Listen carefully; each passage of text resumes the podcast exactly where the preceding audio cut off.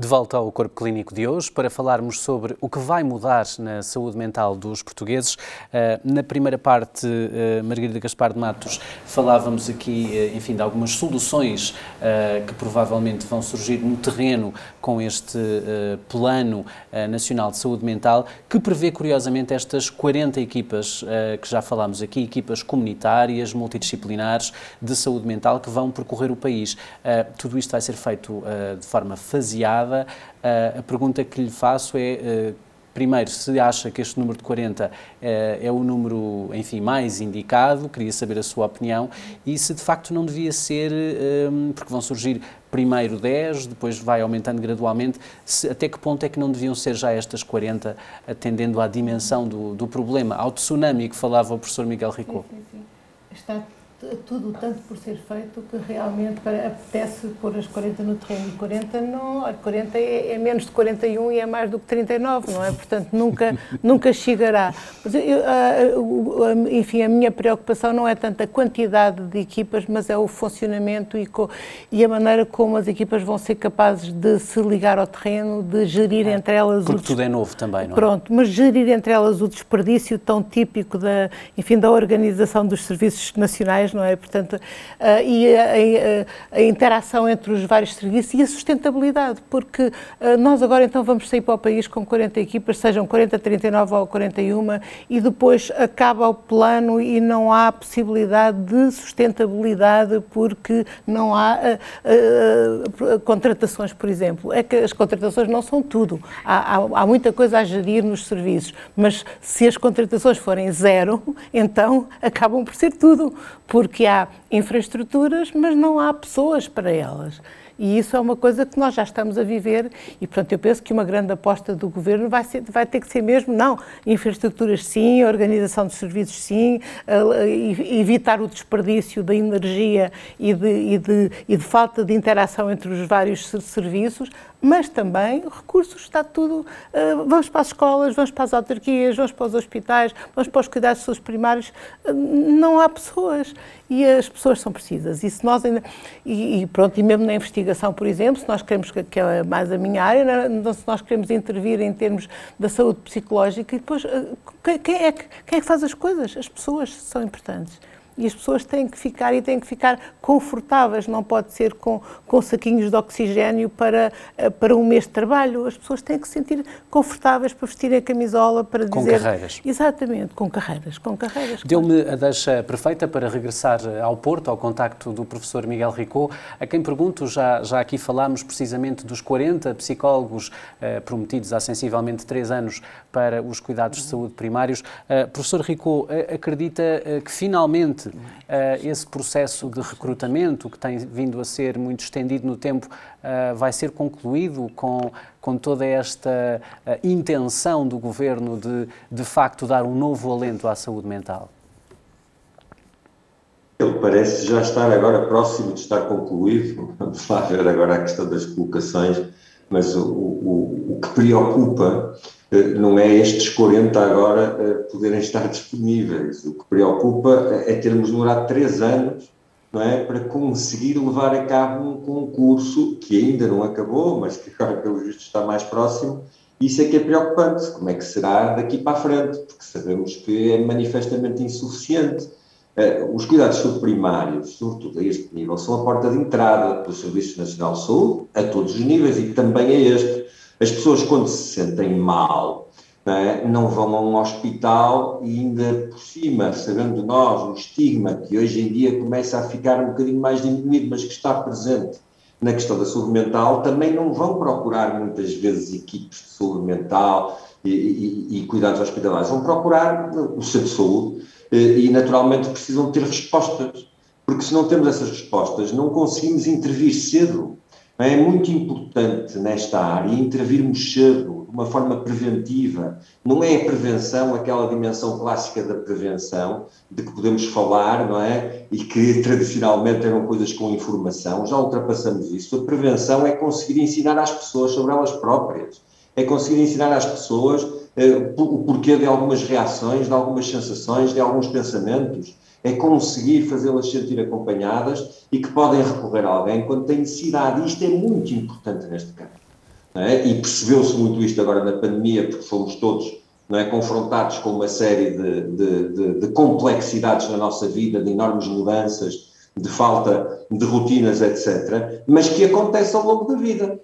E que, portanto, se nós não temos esta resposta, é evidente que estamos a criar condições para que depois, quando as pessoas se desequilibram de facto de uma forma, eh, vamos lhe chamar, mais efetiva ou mais profunda, depois é muito mais difícil recuperar, porque nestas coisas de saúde mental funciona exatamente assim. Quanto mais é, a pessoa uh, uh, uh, sofre é, com as consequências do, das perturbações, naturalmente depois mais difícil é conseguir recuperar. E, portanto, é fundamental intervir Então é isso que preocupa, porque de facto estamos numa situação desde sempre, desde há muito tempo, que é altamente insuficiente.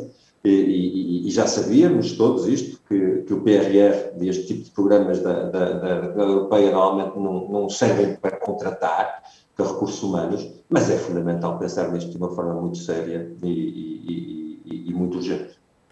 Obrigado, professor. Já regressaremos também ao seu contacto. Uh, retomo agora a conversa com o professor António Leuschner. Uh, precisamente estamos a falar dos recursos humanos, mas uh, uma das medidas que está na calha é a criação de 15 novos centros de responsabilidade integrada a nível hospitalar. Mas sabemos, professor, que uma das áreas que tradicionalmente tem mais carências, de resto já o mencionámos aqui, são precisamente os cuidados de saúde primários que tradicionalmente teriam que referenciar os doentes. Uh, que resposta é que devia ser dada, uh, em seu entender, a este problema, professor? Ora bom, eh, eu tenho estado a ouvir e, de facto, já se falou aqui de muitas das medidas e o que é preciso vermos é que as medidas não são para pôr umas aqui, outras acolá, outras acolhi. Uh, nós temos que ter a noção de que há, como agora o Miguel Rico chamou a atenção, uma coisa é intervir a nível dos cuidados primários, que são a dita porta de entrada, que é, eh, são os serviços com maior proximidade e mais acessíveis à população. Outra coisa é, por exemplo, alertar uh, no meio escolar a possibilidade de os próprios professores terem capacidade de reconhecer sinais de sofrimento que permitam uh, justificar uma referenciação para uma intervenção mais especializada. Como também, enfim, eh, nos meios laborais, etc. Portanto, quando se fala de criar centros de responsabilidade integrada, está-se a falar fundamentalmente de mudar a forma como são geridos os serviços eh, dos hospitais gerais, os serviços especializados de saúde mental. Outra coisa é colocar psicólogos nos centros de saúde. Há 300 ou mais centros de saúde. Evidentemente que há 50 e tal agrupamentos e, portanto, uh, estamos a ver que estamos muito abaixo daquilo que é necessário para se conseguir dotar os serviços de maior proximidade dos recursos necessários. Como também capacitar os próprios profissionais, sejam eles médicos, medicina geral e familiar, sejam eles enfermeiros, isso para fazer esse próprio reconhecimento que permita atempadamente, o mais cedo possível, a referenciar para serviços especializados, para respostas especializadas.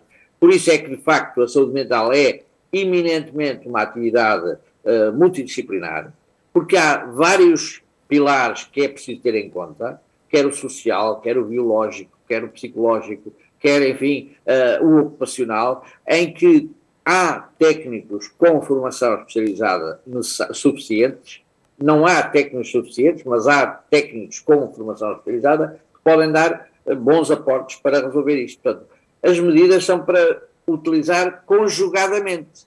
E aquilo que a União Europeia geralmente faz é eu financio, mas vocês criam condições para garantir a sustentabilidade. Não é para as coisas funcionarem, como foi dito, durante o tempo em que há fundos e quando os fundos acabam, deixam de funcionar. Não. É preciso que quem trabalha e quem aproveita os fundos saiba demonstrar às entidades responsáveis que aquela atividade é fundamental para manter uh, bons resultados, para manter uma boa performance dos serviços. Obrigado, professor. Uh, Ana Matos Pires, este, este comentário do professor Leuschner é essencial. Uh, como é que vamos manter tudo aquilo que estes 85 ou 88, como há pouco me corrigiu, uh, estes 88 milhões que vão ser investidos, mas E depois, uh, como é que tudo isto se torna sustentável? Essa é, é, a pergunta do milhão de dólares. Não, não é.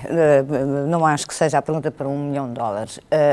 ainda voltando à questão do PRR, eu estou em absoluta consonância com tudo aquilo que foi dito aqui, só podia estar, porque senão provavelmente não estava boa da cabeça, com a necessidade de recursos humanos. E insisto, recursos humanos das mais diferentes áreas profissionais que trabalham em saúde mental, não só psiquiatras, não só psicólogos, uh, os terapeutas ocupacionais, os assistentes sociais, porque de facto precisamos deles. Agora, uh, voltando um bocadinho uh, atrás e ao PRR e a esta, esta maneira como isto vai ser feito, há eu vou dizer uma coisa politicamente incorreta. Por mais que nós encharquemos os serviços, sejam eles hospitalares, ou sejam eles dos cuidados primários, de recursos humanos, se não houver uma boa integração de cuidados, nós daqui a 10 anos estamos rigorosamente na mesma rigorosamente na mesma.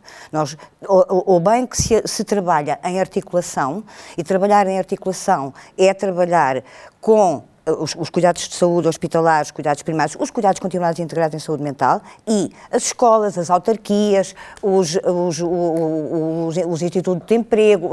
Isto, se isto não for feito, está previsto, está previsto que isso seja feito, por mais que encharquemos. Mas do seu conhecimento, essa harmonização é possível? É possível. Aliás, no, no, uma das novidades do, do Decreto-Lei 113-2021 de 14 de dezembro, que para mim me agradou imenso, foi a criação criação dos conselhos locais de saúde mental que integram estas pessoas destas diferentes áreas que eu disse. E, portanto, ah, eu acho que ah, se nós ah, temos que assumir e está completamente assumido a, a, a, deficiência de recursos a todos os níveis, que, não, que o PRR não vai resolver isso e que tem que ser uma decisão política, política do governo da nação, de resolver isso eh, em termos de contratação de recursos. Depois, é um problema de organização, a maneira como nós nos interligamos. E eh, eu discordo, é absoluto do, do, do, do, uso da palavra tsunami que o Miguel Rico usou numa entrevista, porque, felizmente, aliás, a OMS veio, veio pedir-nos atenção para não usarmos esse tipo de termos, porque, felizmente, eles não, não, não existem nem são necessários, mas para nós evitarmos que isso venha a acontecer, de a integração de cuidados tem que ser o lema. E não é por acaso, não é por acaso que também no PRR, mas do lado dos cuidados primários e não do lado da saúde mental, isto é uma boa indicação para mim da melhoria da integração, há uma uh, a previsão de intervenção ao nível dos cuidados primários em programas uh, coerentes, organizados, validados cientificamente em uh, perturbações mentais, as ditas perturbações mentais comuns, nomeadamente perturbações de ansiedade e depressão, porque de facto não necessitam chegar, nem é a melhor prática que está documentada cientificamente, os chegarem aos serviços locais de saúde mental. Portanto, para mim, a integração de cuidados é a resposta a resposta. Obviamente não se faz integração de cuidados sem recursos humanos, os recursos humanos é uma decisão política, tem que se avançar. A, a, a planificação está feita, está bem feita, está em linha com aquilo que são as orientações internacionais e este é o momento de, de, de a fazer. Margarida Gaspar de Matos, uh, gostava também de abrir aqui uma janela na nossa conversa para falarmos dos profissionais de saúde, uh, todos eles, uh, médicos, enfermeiros, assistentes operacionais, que obviamente nestes últimos dois anos de pandemia estiveram expostos a elevados níveis de stress, de ansiedade, sobretudo quem esteve a trabalhar em serviços de urgência, também em cuidados intensivos, na, naquilo que chamamos, enfim, eufemisticamente a linha da frente. alguns até foram vítimas por, por, tudo isto de agressões verbais, físicas. Como é que podemos apoiar e recuperar estes profissionais? Uh, bem, uh, a prevenção, uh, a prevenção do agravamento, neste caso, através, como falou o Miguel Rico, da promoção de, de, de, do bem-estar psicológico, será uma solução. Porque já apareceram os, os, técnicos de saúde na linha da frente, mas depois aparecem técnicos a, a, a todo dia que passa, não é? Portanto, são os, são os polícias, são os, os bombeiros, são os professores, são, são as famílias. E, portanto, eu acho que nós, nós, neste momento, a nossa melhor aposta é uma aposta na promoção da saúde psicológica, o autocuidado, a questão do, da, da, promoção dos, do que se chama agora os, os locais de trabalho saudáveis, o local de trabalho saudável é um hospital, é uma escola, é uma autarquia, é, é o que for, é? é? um centro de saúde. Uh, e é Porque as pessoas nós... também estão mais conscientes de que é importante terem uma boa saúde mental. E se calhar é a única coisa boa que nós vamos poder retirar desta pandemia é a questão de, de ter retirado um pouco o estigma do que é o sofrimento psicológico. Até há uns, uns anos, as pessoas que sofriam psicologicamente guardavam-se para si e não falavam disso, nomeadamente, neste caso, os homens, verdade? Portanto, nós, eh, enfim, na consulta é certo e sabido que os homens vão mais tarde procurar cuidados de saúde psicológicos e quando vão já estão em muito pior estado. Portanto, isso é, é, um clássico, não é?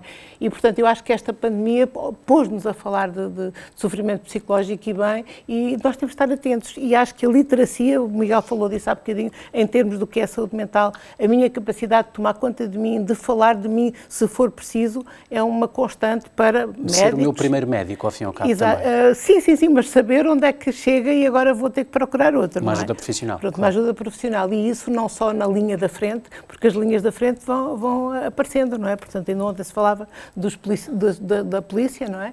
E, portanto, e os professores claramente também uh, podem é virem a ondas diferentes. Eu penso que a ideia do tsunami do Miguel foi esta ideia de, de a, a, tempos de diferentes. destapando a, a, dimensão do As problema. coisas aparecem a tempos diferentes. Nós, há, uma, há pessoas que reagem mais depressa, outras vão mais lentamente e também é assim para, para as consequências do sofrimento. Professor uh, António Lochner, uh, a violência de que falava há pouco contra os profissionais de saúde, que aumentou em apenas um ano cerca de 4% em Portugal, este fenómeno que é verdade sempre existiu, mas tem vindo a agravar-se, sobretudo em contexto pandémico. Uh, a pandemia explica de facto este fenómeno? Ou, ou, há, mais, há mais alguma coisa que pode contribuir, eh, nomeadamente também a própria fadiga pandémica, eh, mas há mais elementos, em seu entender, professor? Bem, o elemento que se calhar eh, é central nisso tudo é a, agressividade, é, um, é algo que surge em resposta, por exemplo, a tempos de espera por atendimentos excessivos, a dificuldades de contacto com as instituições, uh, telefónico ou até presencial, e tudo isto leva a que as pessoas se tornem mais inquietas, isto se misturar neste, neste caldo. Uh, outra questão que é a pessoa sentir-se ameaçada pela sua própria saúde, em relação à sua própria saúde e em relação ao seu destino, dá para perceber facilmente que a pessoa, a determinada altura, perca um bocadinho uh, as estribeiras. Enfim, eu penso que a agressividade tem que ser também entendida nesse aspecto. Mas deixe-me só, e, e, para terminar, dizer o, seguinte: tem-se ouvido falar nos últimos tempos, designadamente profissionais da saúde pública, da necessidade que temos que começar a, a, a, a pôr dentro da nossa ideia de nos prepararmos para uma futura pandemia, seja ela qual for, de outra variante do vírus, outro vírus ou coisa do género. E uma das coisas que nós temos realmente que ter em conta também neste aspecto da área da saúde mental, é começarmos a, a olhar mais, com mais atenção para os impactos a nível da saúde mental que estas situações de grande uh, dispersão uh, sindromática, o espalhar das doenças, a contagiosidade, seja ela por, por agentes causais, seja ela por, até pelo ambiente, dito ambiente pandémico, é muito importante que nós aproveitemos desta experiência destes dois anos para numa próxima vinda, que pelos vistos é certa, ou enfim, com, com o, o, grau de, de, certeza que todos nós podemos ter, para da próxima vez termos uma reação mais madura, mais estruturada e que tenha, estejamos mais bem apetrechados para resistir a essa eventual investida de uma nova uh, pandemia ou de uma nova situação deste género. Professor eh, Miguel Ricot, eh, no primeiro ano e meio da pandemia, e agora cito aqui alguns dados eh, oficiais, foram recepcionadas mais de 100 mil chamadas no Serviço de Aconselhamento Psicológico da linha SNS 24. A grande maioria destas pessoas não conseguiu, de facto, aceder a cuidados de saúde psicológicos, dado que existem, obviamente, poucos psicólogos no, no SNS. É, é crucial, do seu ponto de vista, mudar este cenário até porque de facto não faltam psicólogos em Portugal, são cerca de 24 mil. Corrija-me se estiver errado.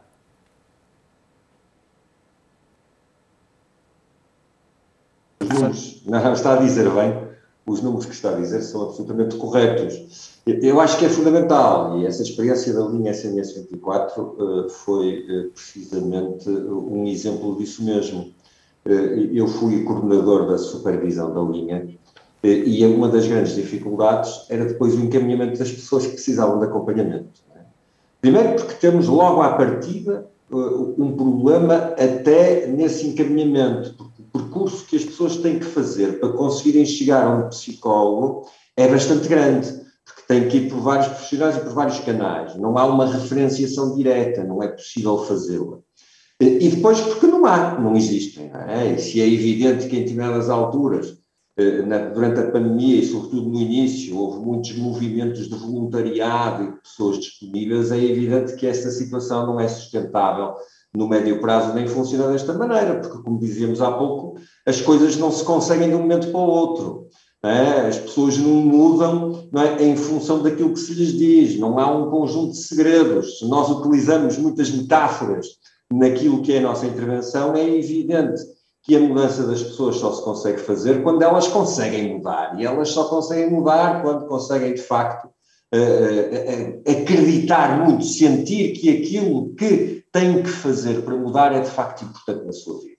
É? E, e, isto, a tendência que temos é contrária é sempre de simplificarmos as questões, é sempre de alguma forma esperarmos que as coisas melhorem, é sempre de alguma forma esperarmos que o tempo resolva as coisas. E, portanto, não havendo essa referenciação, é, é evidente que depois uh, teremos é, as tais consequências mais à frente que queríamos tentar evitar. Que haverá sempre, é evidente que isto depende das pessoas, há pessoas que têm muita capacidade de conseguir ultrapassar as dificuldades, Outras têm menos dificuldade, depois depende do momento de vida, depende de uma enormidade de fatores, e daí tantas vezes ter falado aqui em multidisciplinaridade na, na, na saúde mental, porque de facto as causas não são sempre as mesmas. Os problemas e aquilo que é preciso mudar não é sempre a mesma coisa, como os sintomas não são sempre iguais. E, portanto, nessa perspectiva, isso torna-se central. Muito obrigado, professor. Uh, Ana Matos Pires, estamos já uh, na reta final do programa, mas eu gostava ainda de abordar um outro tema que me pareceu preocupante na preparação desta nossa conversa. Uh, segundo dados do Infarmed relativos aos primeiros nove meses de 2021, indicam que os portugueses compraram cerca de 28 mil embalagens de antidepressivos por dia, 28 mil. Independentemente disto mostrar, obviamente, que alguma coisa está a ser feita e que, portanto, há consultas e as pessoas estão medicadas, Considera ou não uh, que há aqui um recurso excessivo a estes fármacos para, de facto, tratarmos a patologia mental no nosso país? Se tivéssemos outras soluções, uh, como psicoterapia, uh, obviamente não estou a falar de patologias graves, mas seriam soluções a, a adotar ou, naturalmente, os portugueses também reagem mal a isto porque demora tempo e um comprimido é, tem um efeito mais imediato? Muito obrigada por me fazer essa, essa pergunta, porque a minha resposta vai ser completamente em contracorrente. Bom, então, falarmos de medicação antidepressiva é substancialmente diferente de falarmos em medicação ansiolítica, nomeadamente de benzodiazepinas, uh, os vulgares calmantes. E aí nós temos, de facto, um problema de saúde pública para resolver. Em relação aos antidepressivos, não estou nada preocupada, estou até bastante descansada. Estou descansada pelo seguinte: a classe farmacológica chamada antidepressivos serve para tratar patologia depressiva, patologia ansiosa, dor crónica, fibromialgia, uh, ou seja, a classe antidepressivo Uh, não serve só para tratar sintomatologia depressiva. Isto é muito perturbação obsessiva compulsiva, uh, sintomatologia depressiva em, em doenças psicóticas, várias doenças ditas somáticas. Portanto, eu não estou preocupada com. Uh, eu, eu posso ler este aumento da venda que não corresponde exatamente ao consumo. Uh, eu não sei quantos desses, desses medicamentos vendidos são efetivamente tomados e bem tomados. Uh, isso é, é a minha primeira grande certo. questão. Uh, uh, não estou preocupada com o aumento da do, do, do, enfim, do, uso de antidepressivos eh, quando eles são necessários. O que eu acho, e não acho que nós possamos colocar a questão em psicoterapia ou antidepressivo. As boas, uh, os bons estudos científicos mostram que, por exemplo, em relação à patologia depressiva, é estou a falar de doença. Não estou a falar de reações depressivas, de reações de adaptação, estou a falar de doença depressiva. Não se trata de doença depressiva sem abordagens mistas. Portanto, eu, não é o valor do anti, do, das vendas de antidepressivo que me preocupam. Uh, até não devemos porque, ficar preocupados, Não, então. não é. Não é uh, o, o, dito isto, obviamente que eu acho que há outras estratégias terapêuticas, nomeadamente as abordagens psicoterapêuticas, que não estão a ser feitas, nomeadamente no contexto do SNS, e é, e é esse que me preocupa, é como alguém responsável pelas políticas no SNN que, que eu aqui estou, não estou a dizer que não são necessárias. Agora, essa exclusão ou uma coisa ou outra, e a certeza absoluta de que se nós tivéssemos, o Reino Unido é o exemplo disso, tem uma boa estruturação de oferta de psicoterapias em contexto de, de Serviço Nacional de Saúde ou o equivalente, e isso não, não, não quer dizer que o consumo de antidepressivos repito, usados para múltiplas patologias que não só a perturbação depressiva, seja um erro para mim, pode significar um diagnóstico mais precoce e um tratamento mais precoce da perturbação depressiva, da doença depressiva, que precisa de ser farmacologicamente tratada. Muito bem, estamos a caminhar mesmo para o fim. Um minuto para um comentário final, professora Margarida Gaspar de Matos. Acredita que com tudo o que já falámos aqui hoje, estamos no bom caminho e que finalmente a saúde mental vai ter uh, os meios, não só infraestruturas, mas também meios humanos necessários para melhorar a saúde dos portugueses? Daqui a dois, três anos vamos estar bem melhor. Vamos ter que esperar isso, não é? Mas eu voltava aqui a pôr a tónica na, na promoção da, do bem-estar psicológico e, e, da, e da vontade política do governo para não só criar as estruturas, como dar condições para que elas funcionem de uma maneira sustentada. Não há nada que mais, enfim, frustre a população do que um serviço muito bonito que aparece e depois que se extingue quando se extingue a verba. Já agora deixe-me só comentar esta questão aqui também da, da, da medicação, que é assim, a pandemia não é responsável por tudo. O relatório do CICAD 2019 já dava um grande aumento de medicação psicotrópica, portanto, esta eh, para, para, para as questões da, da saúde mental, uh, não, não receitada. Está a ver? E, portanto, já estava a acontecer em 2019. Venda livre, venda venda livre exatamente. A venda não é livre, mas fica. Chama-se chama venda livre porque não e, tem pronto, receita. E não tem receita. E, portanto, isto, a pandemia não é responsável por tudo isso, já estava a acontecer. E, realmente, eu penso que o grande problema eh, não está, eh, não está na toma da medicação quando ela é prescrita. É quando ela não é prescrita e quando o cidadão se automedica, porque isto são, são drogas potentes que não podem ser, ao, mesmo tempo que se baixa, baixa o consumo de drogas, eh, enfim, não, não medicamentos, aumenta o, o, o, número, o consumo do medicamento psicotrópico. Mas cuidado eh, com a diferença muito é muito importante das mesodiazepinas com os antidepressivos. Aí... Muito obrigado aos quatro. Eh, chegámos, infelizmente, eh, ao final do nosso tempo do programa de hoje. Para a semana voltamos. Até lá não se esqueça de acompanhar o nosso site em saudemais.tv e nas nossas redes sociais. Há um corpo clínico de excelência que passa aqui mesmo no canal S+.